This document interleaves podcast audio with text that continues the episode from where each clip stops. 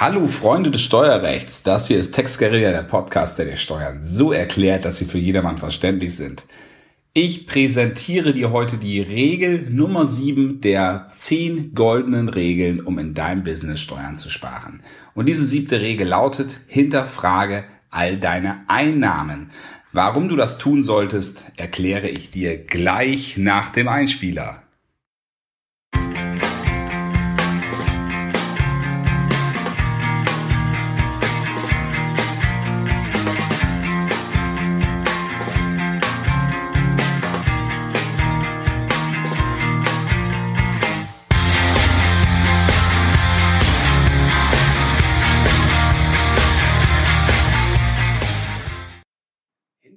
Hinterfrage all deine Einnahmen. Hm, das klingt jetzt nach einer richtigen Spielverderberregel, nach einer richtigen miese Peterei. Weil, nämlich, ich kann mir vorstellen, du fängst an mit deinem Business, du fängst an Geld zu verdienen und das ist natürlich geil. Man fühlt sich bestätigt.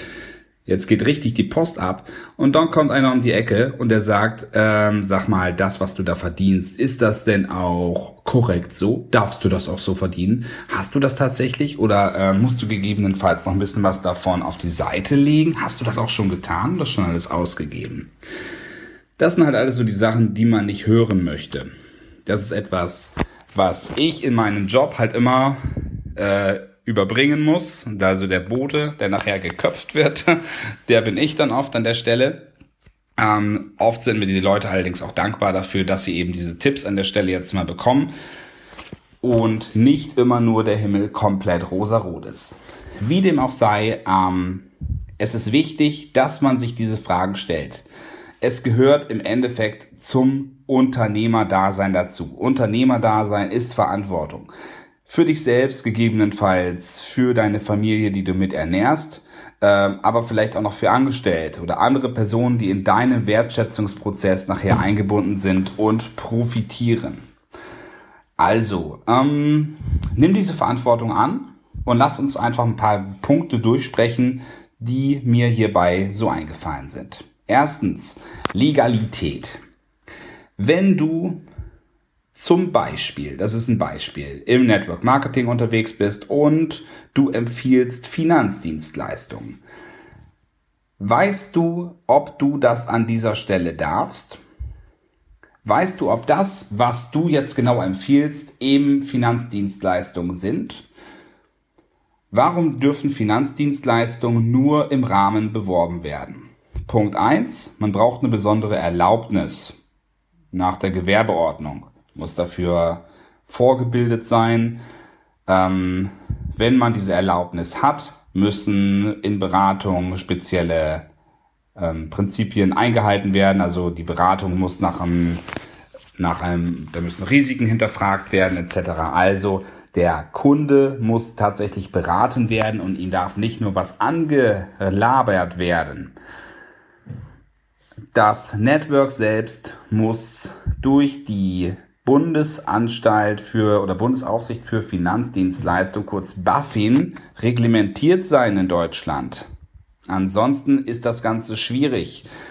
Ähm, an dieser Stelle, ich bin kein Anwalt, aber das sind halt immer so die Fragen, die man sich stellen sollte. Darf ich dieses Network überhaupt bewerben oder müsste es einfach, müsste es irgendwo eingetragen sein oder müsste, müsste das, was es tut, speziell ähm, müsste das erlaubt sein durch die BaFin. Ne? Hinterfragt es einfach.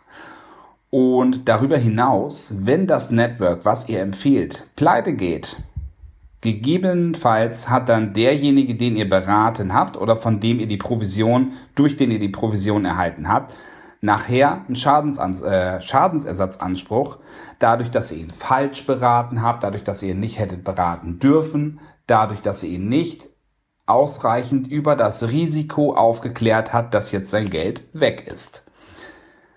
Das ist alles etwas, was nachher so ein bisschen unter den Punkt Legalität fällt. Das heißt nicht immer, dass ähm, du gleich was ganz Verbotenes gemacht hast, aber das kann natürlich auch sein, äh, dass du halt gewisse Spielregeln nicht eingehalten hast und deswegen, dass dir das Geld nachher nicht zusteht oder du vielleicht sogar noch mehr zurückzahlen musst, Form von Schadensersatz, als das, was du verdient hast.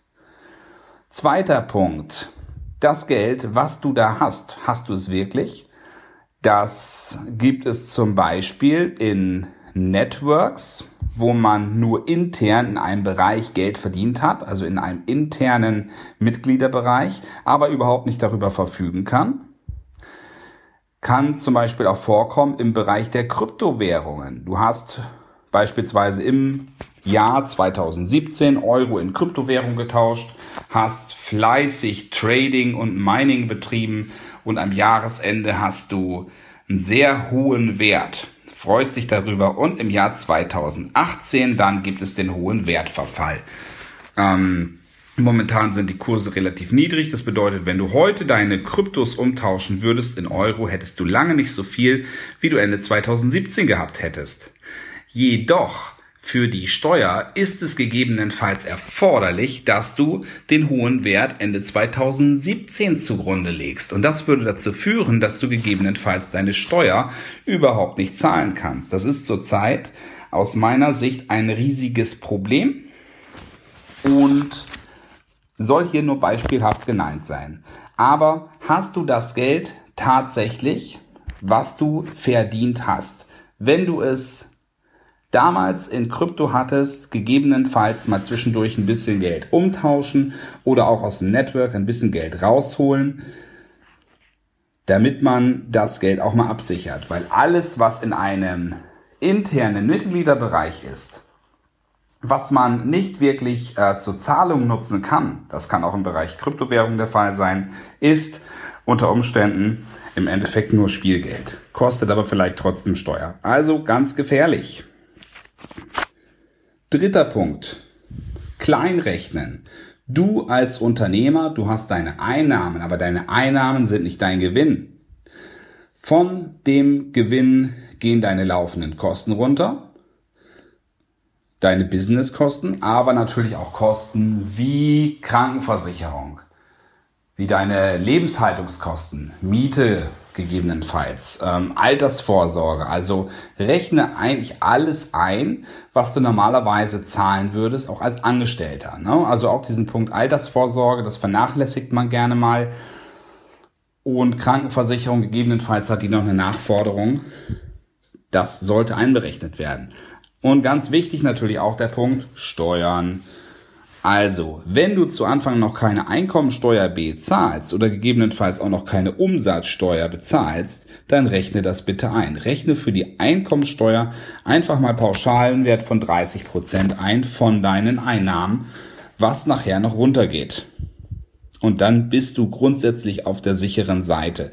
Aber nehm bitte nicht all das Geld, was reinkommt und fang jetzt erstmal an, süß zu leben, weil dann bleiben dir nachher nicht genug für ein paar andere wichtige Sachen des Lebens. Also, sei voll ein Unternehmer, übernimm die Verantwortung und klopf diese Punkte ab. Aber, aber, aber, der Punkt, dass du vorangehst, dass du Unternehmer bist, dass du in den dunklen Raum metaphorisch gehst und sagst, ich guck jetzt was kann man denn sonst noch machen? Was gibt es sonst noch für interessante Möglichkeiten, Geld zu verdienen? Wo ist noch, wo ist die breite Masse der Unternehmer noch nicht so gut aufgestellt, so dass ich hier jetzt die Chancen habe? Das ist einfach bewundernswert. Diese na, sprichwörtlichen Eier in den Raum reinzugehen, sagen, es ist mir scheißegal, ob der dunkel ist. Ich guck jetzt mal, was hier geht. Und wenn es nachher nicht funktioniert, dann mache ich halt immer noch mal was anderes. Das finde ich einfach beachtenswert. Und von solchen Leuten wie dir sollte es einfach mehr geben. Die Welt gehört den Vordenkern, den Querdenkern, den Pionieren und den Spinnern. Mit diesen Worten möchte ich mich bedanken, dass du mir zugehört hast. Hinterfrage all deine Einnahmen aber die Tatsache, dass du die Einnahmen überhaupt reinbekommst, das ist schon wirklich sehr beachtenswert und zeichnet dich aus. Danke fürs Zuhören und bis zum nächsten Mal. Ciao.